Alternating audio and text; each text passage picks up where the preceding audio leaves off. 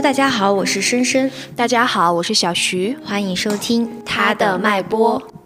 就是最近小徐哈看到了一条新闻，它来自这个三联生活周刊。嗯，它的这个题目叫做“二十九岁独居女成了租房鄙视链的底端”。在二十九岁生日即将到来之际，作为一个有着稳定体面工作的高素质、爱干净、人美心善、好沟通的独居女性，嗯，但万万没想到的是，在北京的租房市场，竟然被当成了一个劣质的租户。嗯，然后他们在这个新闻里有写到这个原因哈，就一位房东太太表示道。首先就是他和老伴并不想把房子租给这种类型，他们更愿意租给一家三口，哪怕是带个孩子，因为房东认为，相对于孩子破坏墙面，独居女性带来的麻烦和潜在的风险更大。他有三个例子，第一个他说，首先你一个小女孩住，万一病倒了，出了安全问题，我们承担不起这个责任。然后第二个是你一个单身的年轻人，谁知道你会带什么朋友来？第三，你们没有家庭牵绊，谁知道你哪天辞职就不干了？要是中途给我毁约，我又得重新找租户。嗯，然后我当时看到这个内容的时候，还蛮惊讶的，因为在我的概念里面，二十五岁到三十岁哈，其实是人类身体机能以及大脑神经最为活跃和健康的时刻。是的，但是这个年龄段的单身女性们却被推向了风口浪尖。其实不稳定、不可控、性价比低，成为了大家的代名词。所以这期节目呢，我和深深就想和大家一起分享一下，在二十多岁的年纪里，我们这样的独生女孩遇到的以及听到的一些困扰。嗯，然在最开始我讲完这个新闻之后啊，我觉得我们可以先说别的东西之前，先探讨一下这个房东太太她讲的这三条内容。嗯，她说第一条内容就是。你一个人住，万一病倒了，出了安全问题，我们可担不起这个责任。嗯，我我认为他的那个背后的意思就是，他觉得你是无法独立的吧，嗯，或者说他认为你的风险性特别大，因为他这个里面其实我觉得他有一个风险没有提到，但是我感觉是涵盖的，因为大家会知道有很多独居女性，然后她发生了一些恶性事件。一般情况下，一旦发生这种恶性事件，是很容易造成房价走低的。嗯，因为这个房子，它就变成了一个不太好的、不安全的地方嘛。那他可能不管他是要卖这个房子，还是租这个房子，最后的结果就是对他的这个房价和经济有一个特别直接的。那就是单身男性其实并没有这样的担忧，肯定没有嘛。嗯，是的。他没有那种恐惧感，也并不认为他们会成为一个弱者那样的一个感觉，被狩猎的对象。对，然后第二个就是不可控。他说：“你一个单身年轻人，谁知道你会带什么朋友来？”我觉得这个哈，其实三联的这个新闻啊，他没有把很直接的东西写出来，他写的是特别委婉的。嗯，我觉得这句话是什么意思？如果大家去。大概了解一下，就是，嗯，性工作者的这个行业的话，其实他们一般就是前段时很有一个特别搞笑的一个视频，就是讲一个女的，嗯，她就是性工作者，然后她一晚上可能接了二十多单，就是不停的把人这样换，然后这样带进去，然后这个事情是把这个房子租给他的房东，通过自己的这个监控录像。然后才发现，原来这个女的是做这个性工作的嘛。然后当时大家也把这个当做一个梗，因为特别的好玩儿，就一晚上过去二十多个，反正就觉得也挺有意思的。但是反正这样的事情，其实在无形之中就给各位带来了一个无法去自辩的，或者说我自己去证明的一个标签在。然后第三个点就是不稳定。你没有家庭牵绊，谁知道你哪天辞职就不干了？但是在我印象中，不是更不愿意就是就是找带小孩的吗？现在又嫌我们没有家庭了，因为他会觉得，比如说像一般我，尤其是我们家那边，因为我我老家的时候，我们家的第一套房子，它是一个怎么说学区房。然后我们家那个地方就是幼儿园、小学、初中都离得非常近，所以我们那个房子后来租起来就很好租。然后他那个房子，我觉得他之所以愿意租给一家三口，其实很大一部分原因是人家真的会租的非常久。就比如说像初中，他真的就是三年。他必须要在那儿住三年。但是可能像他觉得像我们这种女孩的话，他可能就觉得你可能有一天要结婚，有一天要回家啊什么的，等等这种。他可能会觉得啊，你就租个一年，然后就怎么样，然后你就走了，然后我他还要再找租户，本来要找租户，这个中间就有很多时间成本，他就会觉得很麻烦，所以说最后弄过来之后，就得出了一个这样子的结论，就是说从一个小小的一个租房的问题，都能够感觉到，其实对于我们而言，也有一个特别但是我觉得就这个点就是很好奇的，为什么单身女性会受到更大的这种对好像带点歧视的感觉？而且之前我跟深深也聊过，我们有一期节目不是叫做婚姻嘛？嗯我们聊了很多，就是说关于一个女性如果走入婚姻的话，她会面对的很多困境。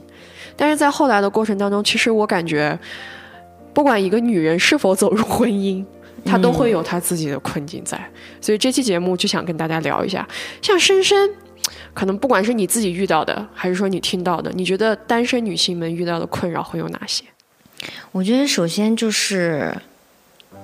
就是单身女性，就是因为因为我们之前婚姻的时候聊过，就是女性一直以来是被物化的嘛，所以你知道，就是大家应该都很清楚，作为一个单身女性，当你去到一个呃，不管是工作场合还是娱乐场合，遇到就是能遇到异性的场合里面，你都会被视作，在我看来是两种。嗯第一种就是粗略的大概，第一种可能就是你是那一个未来有可能成为他的贤妻良母的那个免费劳动力的一种可能。嗯然后另一种可能就是那一种他们所谓的美女要不要一起玩呀的那一种引号骚浪贱的一种代表。嗯就是我觉得单身女性出门，就是这就是我们说的为什么危险一直在我们身边，就是。单身女性一直存在这种被物化，就是你一定要是和我谈恋爱的，或者是和我玩耍的这种状态下，然后我们所受到的，不管是有友善的搭讪也好，还是骚扰也好，我觉得这种困扰是经常有的。嗯，而且就是他们会认为，那你是单身呀，为什么我不可以去给你搭讪呢？他们没有明白搭讪和这个。骚扰之间的界限，你知道吗？所以作为一个单身女性，可能你在这这方面的压力，我我觉得还不是压力，就是纯是困扰，就是。我感觉有时候出去真的是那种，我今天真的只是出来和我姐妹喝酒，然后浑身就其实就是满脑子想的都是，就四川这边很爱说的莫挨老子，但是但是他们还是会来跟你进行这种交流，你就很烦。嗯嗯，我觉得还有一点就是中国其实不太有约会文化嘛，是的，他对这个东西的，不管是女性面对这种搭讪的心理压力，还是说男性他来搭讪你的时候，他背后的这个思维哈，都是一个比较奇怪的状态。因为他奔着来的就是我要和你产生一定的，不管是。对浪漫关系还是什么关系，嗯他一定是这一方面走向的。嗯，他好像很少有我我反正我没有遇到过太多很友善的那种。哎，对对对，其实我有一个感觉，嗯，就是那我最近真的是看了很多啊匪夷所思的新闻，比如 我我在聊到这儿，我那天看到一个新闻叫做“一年相亲”，就是三十四次。那个女孩应该是多大？二十八、二十九。那还不是很大。她她相亲了三十四回，嗯，然后就是在这个过程当中，这个这个新闻最后的落点就是他最后放弃了。啊，因为其实他整个相亲，包括我们之前的听友群里面也有一个听友跟我们分享过他妈妈让他相亲的事情。对，就相亲这个事到最后其实不是女性想要相，是的，是家庭里的人想要你相给你亲，迫使你让你去。对，然后他在某些程度上就成为了一个工作。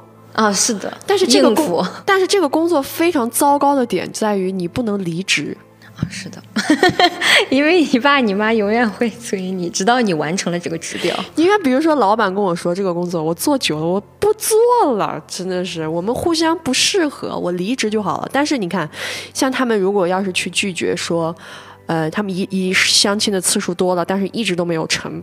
妈妈或者是父亲一定会说，就是你怎么那么挑啊？嗯，你怎么行怎么行，就甚至会可能会骂你一顿，导致你的情绪你不要要求那么高，你看看你自己的条件。对，就会导致人的情绪压力其实是非常大的，因为大家不要小看父母对你的情绪影响。嗯，对，在我的经在我的经验里，父母对你的情绪影响是最直接、最大的。觉得，我觉得是最大的。所以说这个事儿当时就让我觉得，哇哦，就就听到过，就是其他的朋友吧的父母会说，就是，哎，你马上就成老姑娘了，三十岁了。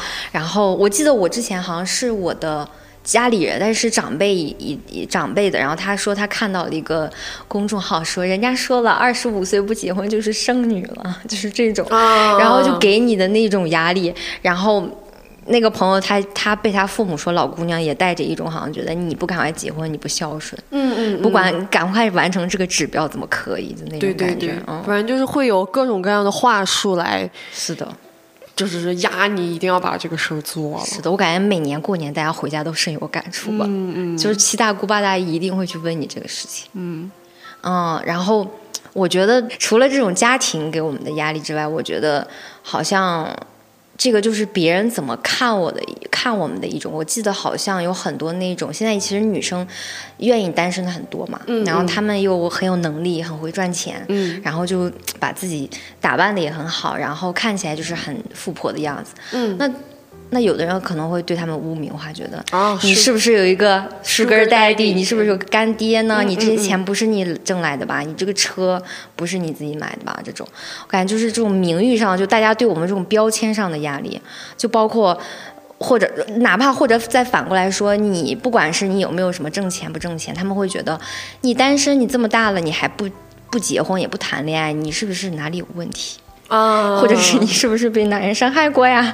就是那个很经典的问题，就是说你为什么讨厌男人啊？或者是男性可能会觉得，那你可能是女同性恋吧？嗯就是这种，就我感觉就是这种标签会很多。就是我就想单身怎么了？但是他们就硬要给你塞一些奇奇怪怪的理由在你身上。嗯就除了你说的这些，我还想到了一个，哎，这个就是一个比较难受的事情。我觉得就是职场上在我看来就是，嗯，三十岁，其实，在某种程度上哈，但不能说是所有人哈。呃是的，我看到的就是三十岁的一些中中层管理、嗯女性管理们，其实他们是被倒计时的。嗯，在三十岁的时候，如果你还没有结婚，那么你一定就是会被设为那个你你其实你自己说啥没有用的，因为他觉得你就是结婚的预备役了，是的，是的。然后他就会 开始用一些方式架空你的权利。对对对，最简单的一个方法就是，比如说有一些会议的时候，他直接会越过你去找你的下级，然后你无形之中这种信息差就会导致你手上的东西，你信息差一出现问题之后，你就一定会出错啊。是的，这就是一个非常好的方式。所以在我看来，各位就是被倒计时了，而且在面试的时候也很困难。是的，对，比如说，哪怕你可能不是女性，但是你可能，但我觉得，比如说二十九岁、三十岁，甚至三十四五岁还在找工作的人大把大把，是的，是的，很正常啊，这部分人非常多的，对。但是很难找工作。是的，而且就是我觉得，在我面试当中，我就觉得他们一定，你知道，我们会面试之前会填一个表，上面会有很多细节。当然，里面婚姻状态他就会问你。我最开始还特别的认真要填未婚，后来我就明白这些私人信息我其实可以不填的。对然后，但是他们都会在假装很正式的结束，假装很不经意的问一句：“哎，你有男朋友吗？”嗯就我发现他们很在意，就每一个无一例外，他们很在意你有没有谈恋爱这个事情。对，所以说在这个过程当中，如果你三十岁独身，还在找工作的话，就是年龄和性别上的一种双重压力歧视。，哦，对所以说，对对，我觉得这个的困扰也会变得非常非常的大。是的。其实说了这么多的困扰哈，那一是谁啊？是什么导致我们会有这么多的困扰？我觉得好像就是上周不是那个七夕节嘛，就大家还在说这个啊，事情。不要提七夕，我崩溃。对，就是好像有一个人去问戴锦华老师说，嗯，哦，我觉得我结婚也很幸福啊，生活呃生孩子也很幸福啊，有这个家庭多么幸福啊，为什么嗯那小姑娘们现在都爱说不要结婚不要结婚？那戴锦华老师说，你想一下，我们以前不管是故事、影视各种作品、艺术文学作品里面，嗯，永远都在宣传说结婚多幸福，生孩子多幸福。那现在让我们说说我们独身多幸福又怎么了？嗯你们听一听又怎么了？我们就是挺幸福的。嗯嗯嗯嗯我就是自己一个人。那戴景华老师就是自己一个人，他就觉得我挺舒服的。嗯包括包括那个上野千鹤子，他也是觉得、我不需要有另一个人帮我，我就是独身。嗯所以，所以我感觉就是。好像是我们一直以来这种叙事的方式。嗯，就是影视剧里，你看所有就是，包括不管是国内古今中外，就是公主最后找到王子，幸福的生活在一起，这就是她的结局，就是应该是你的结局。所以所有人在说这个的时候，好像女女性独身很开心是一个很奇怪的事情，或者是一个很不应该的事情。他觉得你就是一种自我安慰。是的，他认为你这里面带一种。吃不到葡萄说葡萄酸的感觉，就说那我就不是就是不想结婚，但其实事实就是这样，那他们会给你安一个这种罪名吧？我感觉，嗯嗯，就像我会有一个那样的感觉，因为我是西北，啊，你要知道我们西北那个地方，哎，那感觉很明显，嗯，我们那边所谓的就是我家确实比较特殊哈，嗯，但是还是能够感觉到，就是所谓的那种女人是以家庭为大，是的，就是不管你。事业多好，不管你怎么样，到最后，如果你这个女人没有丈夫、没有孩子，大家就会觉得，对，你还没有长大。是的，他认为你还不是一个成年人。是的，而甚至他还会觉得，就是，就，哎呀，我记得印象很深吧。反正那个时候，就是我妈妈他们单位就是有那种，就一直都没有结婚的，就真的。传小话传的非常严重，嗯，为什么呢？就怎么怎么了？就没有一种可能，人家可能就是出于一种，哎呀，我也不想合适的，对啊。但是那个整个那个社会的文化是的，就是让你觉得一个女人，如果她到最后没有结婚，就很奇怪。对，而你知道我上大学的时候，嗯，哇，我真的是震撼。我跟你讲，我们的一个。传播学的老师，一个男的，嗯，我真的很讨厌他。我先把结果告诉大家。我们当时我们班上有另外一个女孩，我们就在聊天，他就聊到一个东西，说一个女人如果这辈子不生孩子是不完整的。然后我们班另外一个女孩当时就很愤怒，怎么不完整？没有什么不完整的，我不结婚也不觉得有什么。是是是。然后那老师来了一句：“那你到时候看嘛，你到时候同学聚会的时候，你看有没有人教你。”我当时就生气，我就说。我就说，叮叮叮，我一定会叫你。嗯啊，你要做好吧，因为我当时当时我太生气了，因为我觉得怎么会有一个人？首先，你大家知道我的家庭，你知道吧？就是重男轻女和此类用词，在我的观念里面，几乎就是我真的不理解。我真的无法理解这个逻辑，我都不明白它为什么会存在。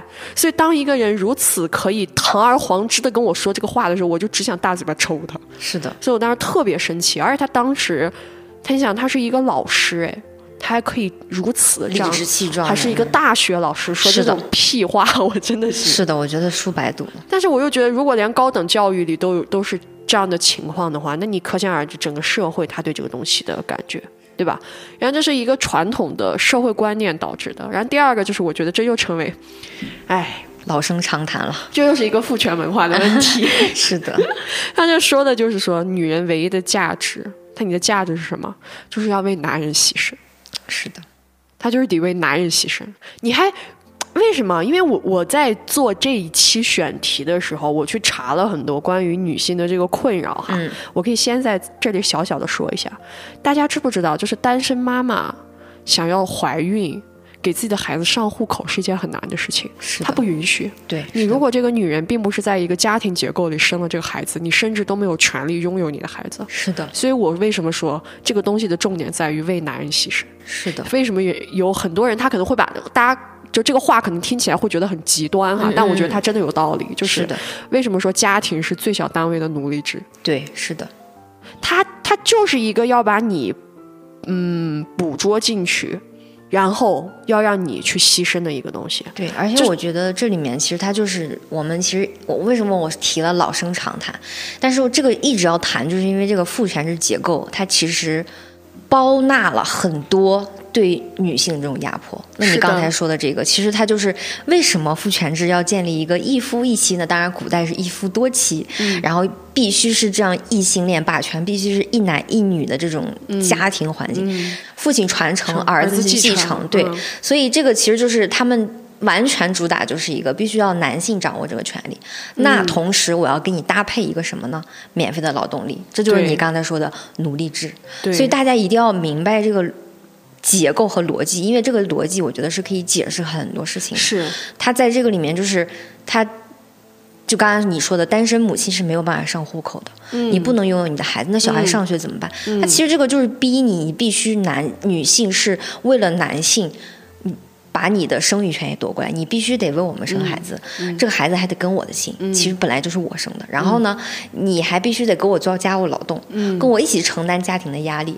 最后的最后，这个权利还在我手里，你只是一个客体，对你只是一个妻子和母亲，然后你就是你就你就你就安心在家待着，就是跟着我们混就可以了，不要有太多的想法。嗯，这就是上一期说的嘛，父权文化最核心的两个点，第一个是争夺了，就剥夺了女人的子宫；第二个就是剥夺了女人的劳动价值。是的，它其实这个东西是很通的，是的，所以在以上等等等这些内容，传统文化也好，我们的父权文化不是我们的，他们的 父权文化也好，以及我们父权文化下导致的这种叙事方式、对，婚姻结构、家庭单位，它在某些程度上，它其实在把你往这个方向推。对，就是如果你不进入这个轨道，或者不跳这个坑，那你一定是一个妖孽嗯。而且我在这个过程当中，其实我们之前我忘了是哪一期节目，深深说了一段话，我印象很深。他嗯是在你年轻力壮的时候，他要求你进入社会，男人和女人共同承担社会的这个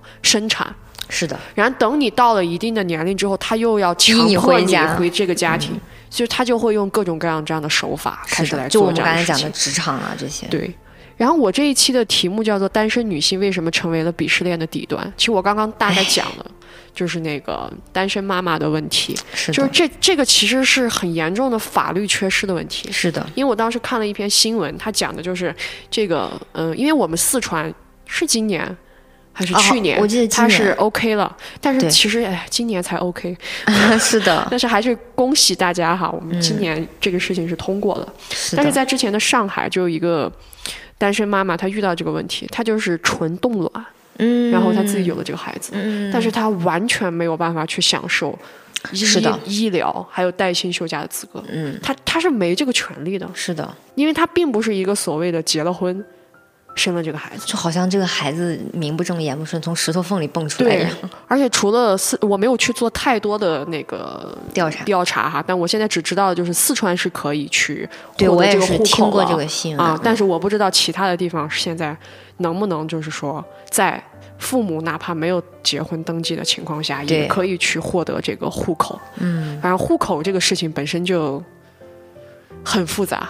是的，而且孩子你想上学呀，各种他的医疗也是需要这个户口。对我们中国本来就是一个户制户籍制度很森严的一个这样的国家属性的孩子成了黑户，他怎么生存？对他基本上就完蛋了，他这辈子。对，然后第二个就是我写了一个东西叫做“逃跑的侥幸者”，嗯就是女性内部的鄙视。嗯嗯我们经常会开玩笑，二零二三年有三个好女人的 KPI，嗯，什么？有三个好女人的名额，三个好女人名额。嗯其实前两天，呃也就是昨天，如果大家会关注我们的节目的评论区，可能会发现我跟某一个听友就是发生了一些小小的摩擦，嗯，也就是在我们婚姻的那一期。是的，嗯，我们婚姻那一期的内容大概是讲的是说，其实我女性有非常多身不由己的东西在，是的，是社会、法律、文化三方都在压迫他的一个情况下。特别是在文化没有告诉他，原来结婚带给了他这么多东西，然后对他进入了婚姻。对，所以说，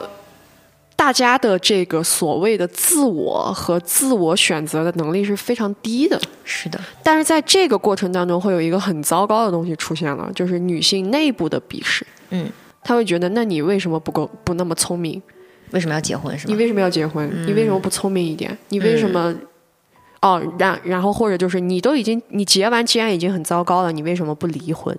我对此类 言论，我可以在这里说的很明白，我非常讨厌，嗯，因为在我看来，这就是站着说话不腰疼。是的，你根本不明白这些东西背后的意义是什么，它是的并不是一个喜欢不喜欢的问题。那么在这个过程当中，单身女性被被内部鄙视的点，就是在于有一个 有一个很好玩的点，就是还是要去获得男人的喜欢，你才能够成为一个有价值的人。是的，你看，就算是嗯，大家没有结婚，但是像深深，他在以前大学的时候，他有一个宿舍的经历，因为深深他一直都没有太谈恋爱，所以说他在性爱上没有太多的经验，但是她哦我的知道了。她的室友们就会开他这个玩笑，你可以自己来说这个故事。就是他是，就最开始大家只是开玩笑嘛，就说我见过几个男生的生殖器，这里我就说的学术一点。嗯，那当时我就觉得。哎呀，我是没有谈恋爱了，但是当时好像有一点压力，就就这种，你知道吗？嗯，但是但是好像也还好，所以而且当时因为本身大家都是自由在讨论好几个人呢，但是突然这个话题就转到了我，就他们是带着一点点挑衅的那种说你见过几个呀？对，我当时就觉得，我不知道该怎么说呀。那我的确见过零个，但是以前我就会觉得啊，我都没有见过男生，就是觉得好像自己没有谈恋爱，就是那种，你就感觉你的价值不够。哎，对，所谓的那种自卑。但是我现在就觉得，天呐，那个东西有什么好见的呢？这个也，我觉得我对这个东西的概念就是，它为什么会成为你评判你自己标价值的标准，也对，而且他们特别。自豪，特别骄傲，就是在比谁更多。然后，嗯然后到我这儿就是零个嘛，那就是更彰显他们的那个多。其实也一个手也数数得过来了，就是那种感觉，你知道吗？所以我当时整个人啊，好吧，嗯当时我真的是有点羞愧，但现在我就觉得啊，好吧，那你们要这么说，我也实在没办法。嗯，但是像这种就是这种同辈的这种压力，还有一种可能就是属性身份不同，比如说已婚女性，嗯对于单身女性这种，也确实听到过很多，就是 类似于，就像我们那还还是婚姻的那一期，我就收到了一条评论，叫做“你们都没有结婚，为为什么要聊这个？”我当时就觉得。什么意思啊？对我本人有什么意见？为什么要这样说我？嗯又或者说，就是他会觉得，比如说，就是那种叙事方式。可我觉得婚姻很幸福啊对对对你是不是因为你自己没有眼光，所以才导致你的婚姻不幸福？此类的一些话术，是的，道，我跟你说，这个就让我想起这个，就是一我之前看过的一个博主，他就说是，他说他本来还对，就是要接触了女权之后，觉得女女性在婚姻里真的是没有得到很多，嗯，就是被压迫的很厉害，所以他。有就是很共情婚结婚的女性，我们这里简称婚女吧，当然这不是贬义的意思，啊，就是这单女、婚女这样的对对对，一个说法。嗯然后就是他会觉得很同情，但是他身边有认识这样的某一个婚女呢，有一天就是跟我刚才那个经历很相似，带着一种自豪和骄傲鄙视他，你为什么没有结婚？你作为一个单身女性，你不结婚，你怎么怎么？然后他的那种甚至还不是很善意的说，哎呀，结婚也挺幸福，要不你也试试。但是他的那种是完全居高临下，对，所以那个博主当时他就说，他说是的，父权制就是这样，他就是因为他的逻辑就是你要配给一个男性去给他当。引号的奴隶，当然其实就是奴隶了。然后，所以你的这个整个所有的这个鄙鄙视链的这个上下排列，第一个就是结了婚且生了男宝的女性，然后第二个可能是结了婚没有生孩但有可能生男宝的女性，第三个可能是结了婚但是只生了女宝的女性，然后第四位可能是呃结 结过婚但是离婚了的女性，但是她还是结过婚的，就是她曾经奴隶过的那种。最最后你在最底端，这中间可能还有更多的情况。最最后你是单女，你是那个最最最后的鄙视链。所以他当时他说我一下清醒了，我再也就是他那一下伤到他了，你知道吧？所以他不他已经觉得说，就是可能就是这个人这一个婚女指责他这个婚女，他觉得你不值得我的善良了，因为你们。就是变成了我之前爱说的一个，就是精神男人，你就变成了一个你很认同这样一个这样价值等级的排序，然后你还要逼迫我必须要进入这个价值等级。当我没有进入的时候，你就鄙视我说：“你看吧，你在最底端，不像我们都已经结过婚。他”他感受到了那种傲慢感，所以他特别受不了。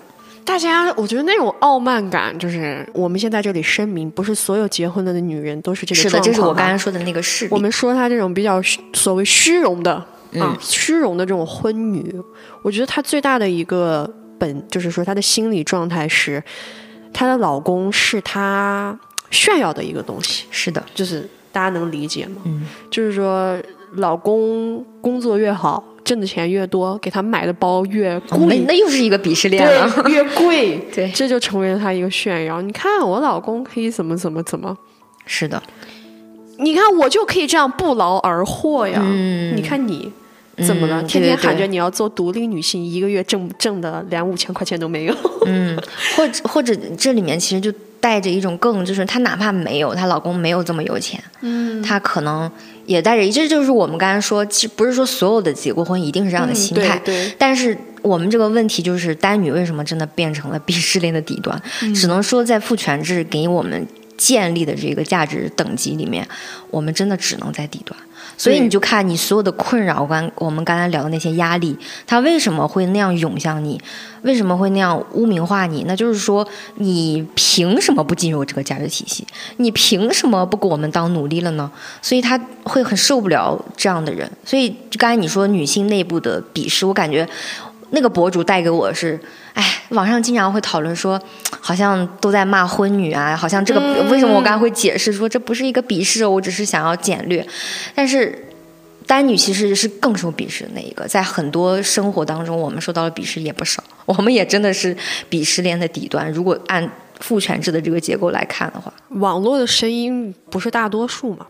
而且刚刚我们也说了，如果说你到了二十八九岁、三十岁的时候，你依旧还是以一个单身的状态。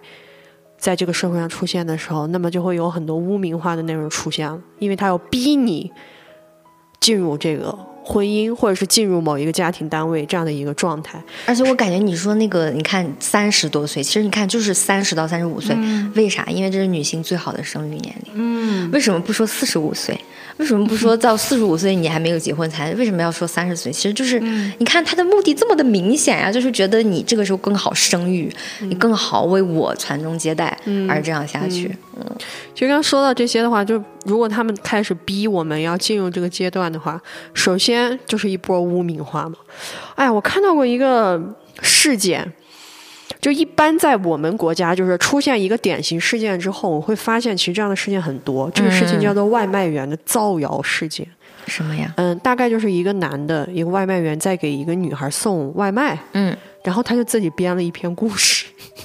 自己编了？哦，纯编。编什么呢？就比如说，他发现这个女孩可能是性工作者，就发到网上。啊，他说他可能是鸡。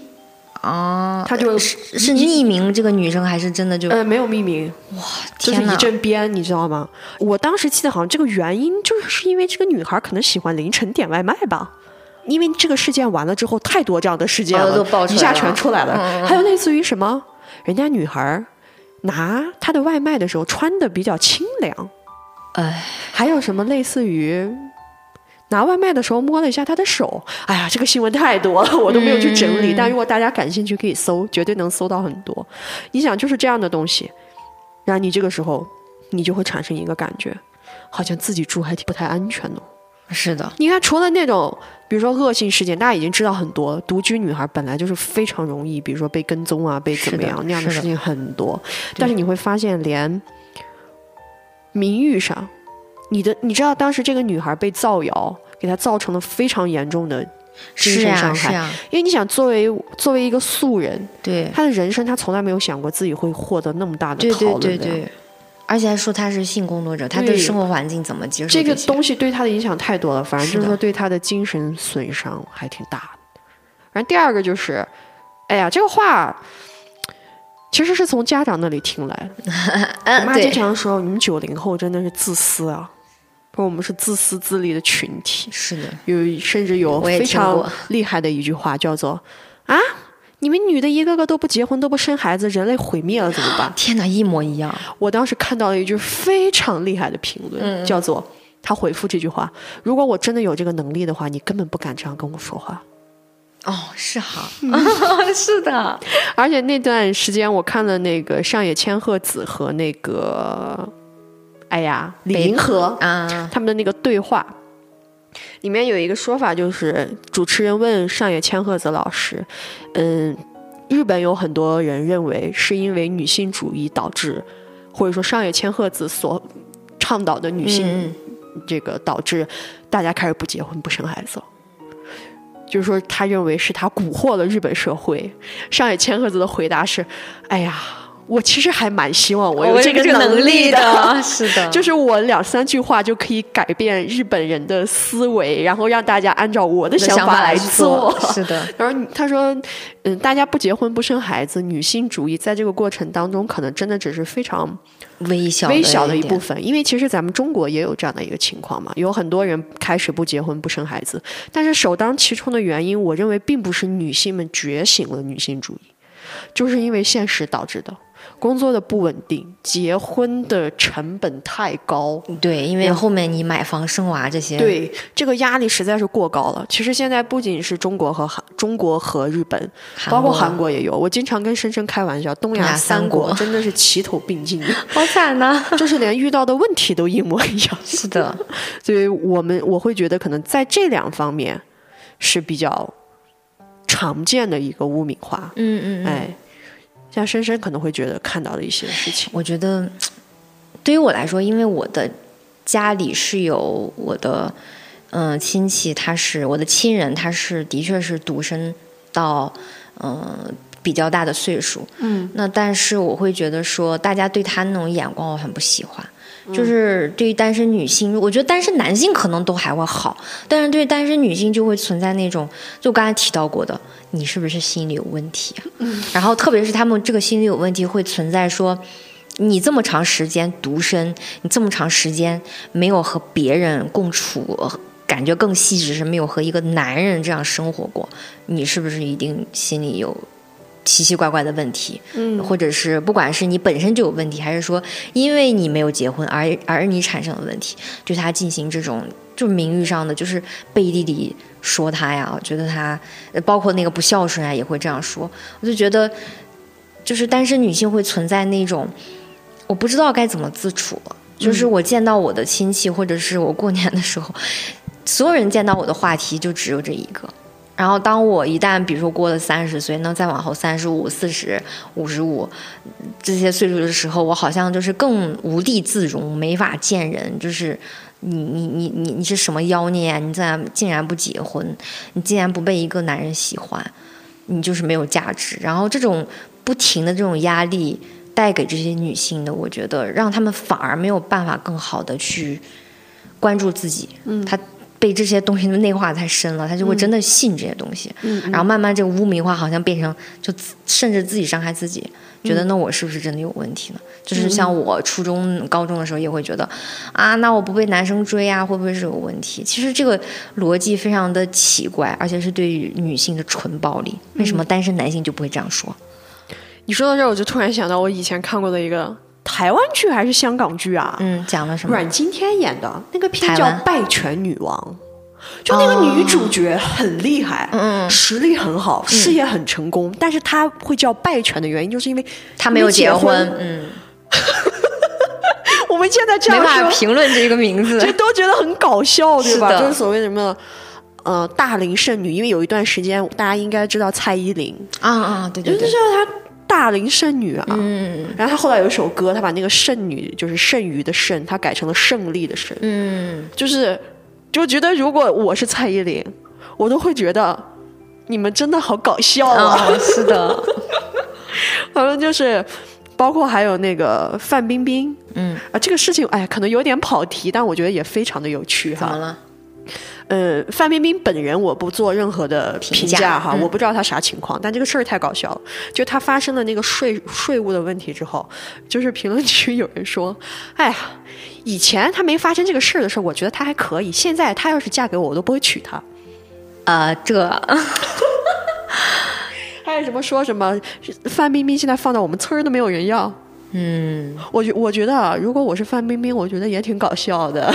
这样的就是类似于这种，嗯，女性的事情。我刚举了这么多例子里面，就是说有可能说完全，嗯，名誉没有产生任何问题，也可能没有做任何错事的女性，可能也，但是也有一些，比如说像范冰冰，她的人生可能说在她的一些规划里出了一些问题。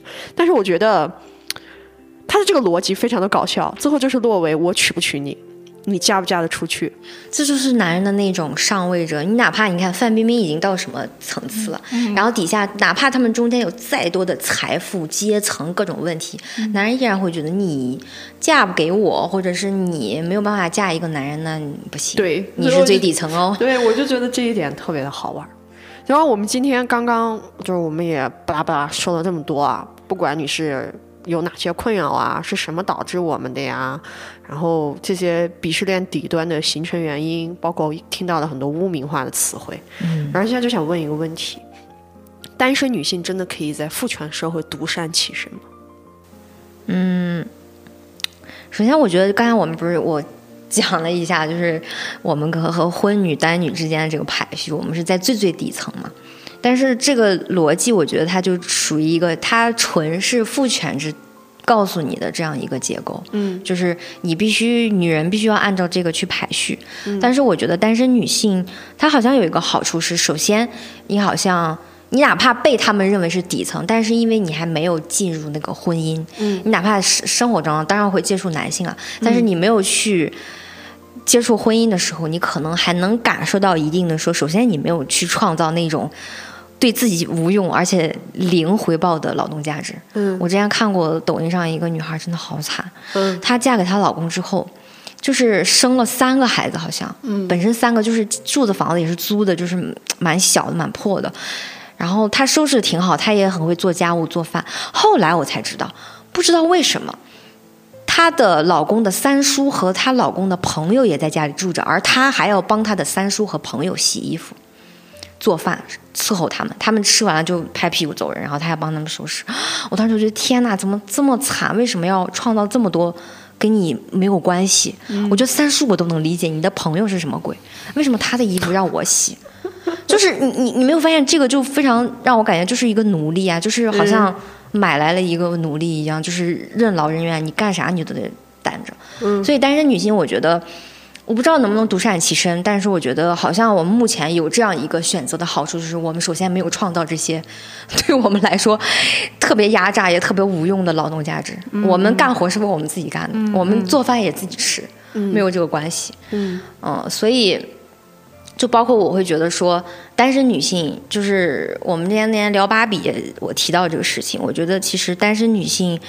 呃，一直以来我们的处境艰难，但是我们好像是也有也是有有也是有方向的。就是说，芭比里里面其实它好像打造了一个比较纯女的空间，就是女性的那种互助是比较强的。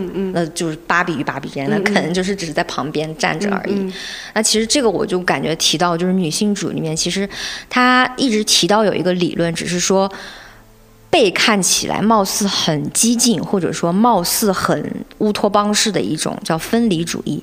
他的意思就是说，尽量女性，他首先是由那个女性同性恋提提出来的。他认为说，但是后面很多女性都利用这个主义。他说是尽量远离男性，尽量不和男性产生这个关系。他认为这是目前来说抵抗父权是比较有用的方法。嗯嗯，那就是也很类似于我们一直提的六。不四托，这个六不就是不结婚、不生育、不谈恋爱、不和男性发生性关系、不购买厌女的产品和单身。但是我首先我想说，这个六不四托，我认为它的确在我目前看来，我也认为它相对乌托邦，因为我们不是活在一个真空的世界，我们是需要接触男性的，这个没有办法。但是我觉得单身女性，其实你可以看作，它的确是已经是你的一个好处，是你不用再去想。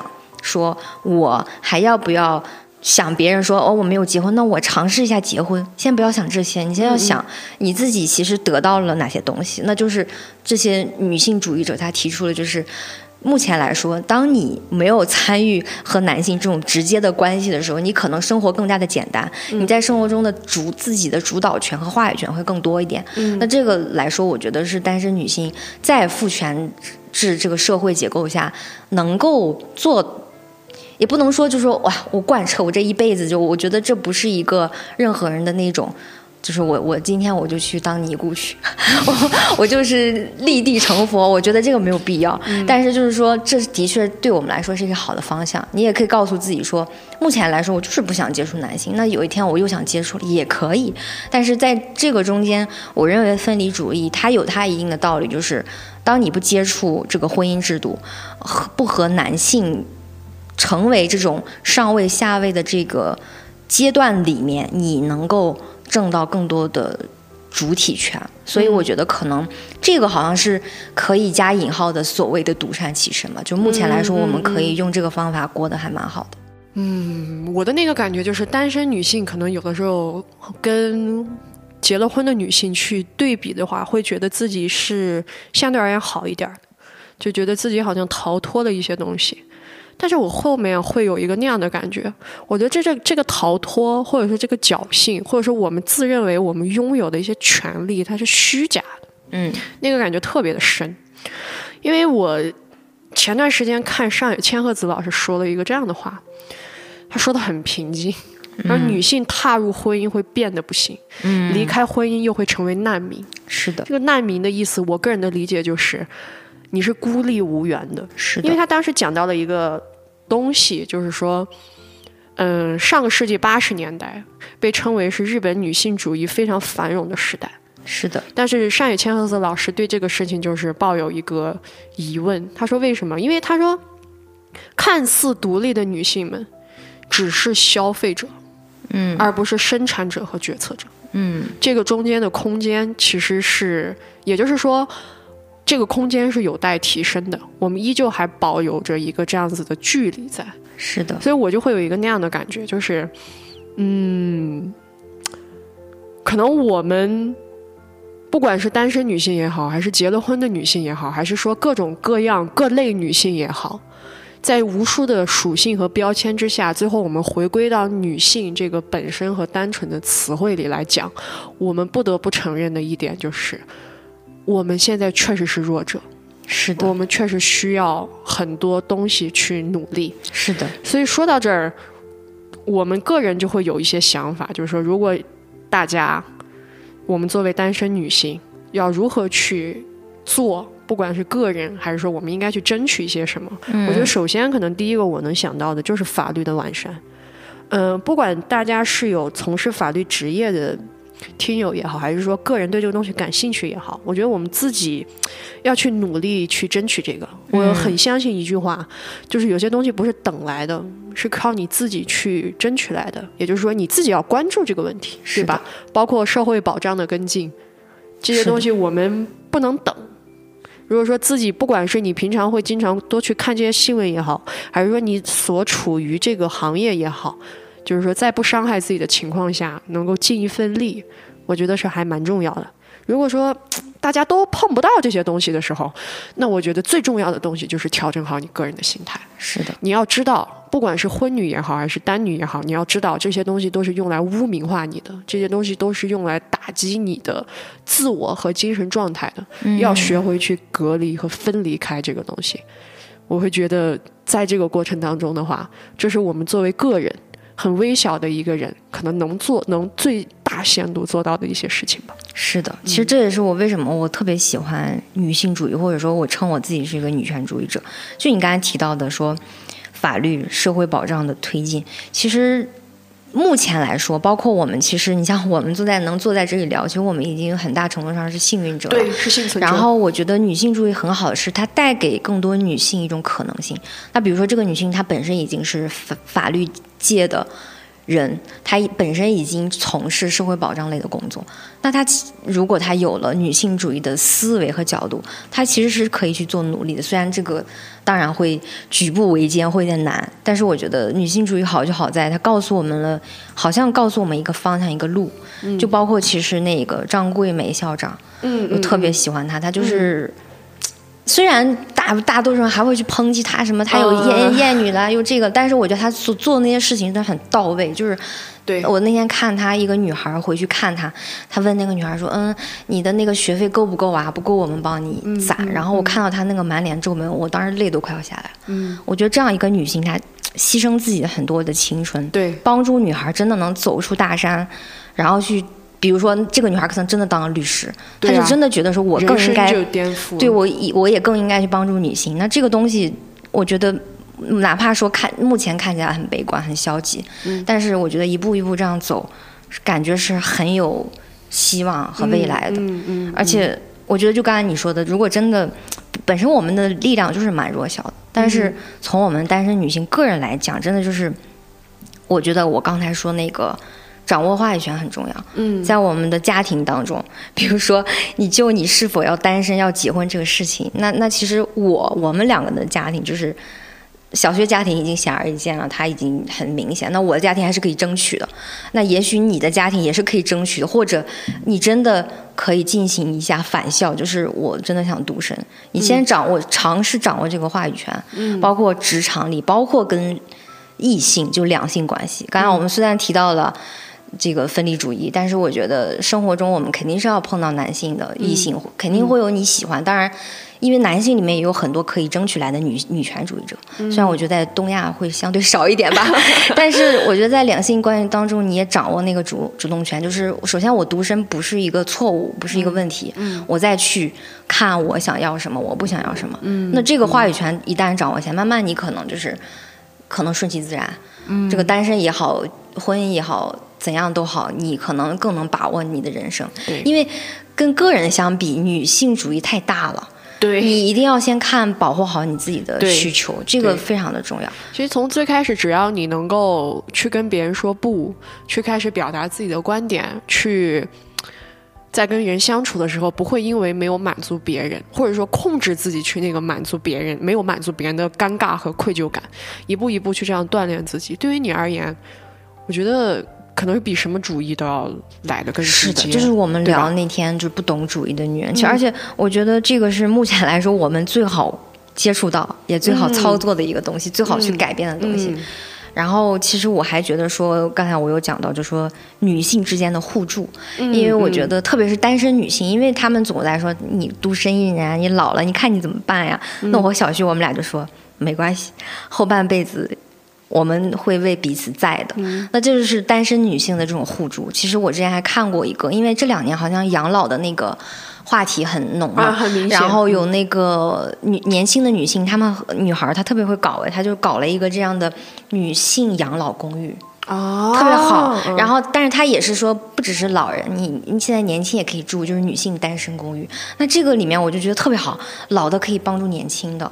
老的也可以相互帮助，年轻的也可以相互帮助。嗯、我觉得它是一个很好的这样一个，呃，就是为我们单身女性所打造的这样一个互助，包括我们这种纯女空间特别开心的这样一个场所。所以我觉得单身女性不会孤立无援的。嗯，你也可以努力不让自己孤立无援，就是像我和小徐这样的关系，我们也会跟彼此说没有关系啊，单身到最后我们就是彼此的另一半，那这个另一半就是朋友了，嗯，不一定一定要是结婚，那你的亲人，那我们的亲人，我们互相也可以照顾，嗯、我觉得这是一个特别好的方向，嗯，所以单身女性，我觉得我们目前来说能做的就是这些，但是这些来说对我来说又感觉让我很有希望。它不是看着很微小，但是你其实你去做了，你发现对你本人的改变是很巨大的。嗯、那当你本人改变了，你再传播身边的人，你会发现这个真的是一个非常强烈的蝴蝶效应，大家就都会动起来。嗯嗯嗯。人从个人角度出发，这一期节目虽然我们最后说我们给大家分析了一下，其实咱们单身女性吧过得也不咋地，也不是很好，但是我还是说。鼓励大家能够去坚持做这件事情，如果你想做的话，是的，鼓励你以及支持你能够去做这个事情。是的、嗯，如果有一天你觉得你真的遇到了那个你觉得超级棒的男性，嗯，你想要跟他步入婚姻，我觉得也不要有任何心理负担的去步入婚姻吧。嗯、我觉得女性主义的目的不是为了去压缩你的生活空间，而是给你更多的生活空间。是的，嗯。嗯，那也是我觉得为什么我们要讲这么多，就是在这之前一定要记得想清楚，要保护好自己，保护好自己，这个非常重要。那么我们这期节目就到这里啦，希望大家能够多多评论、点赞，然后分享我们的节目。是的，好，拜拜，拜拜。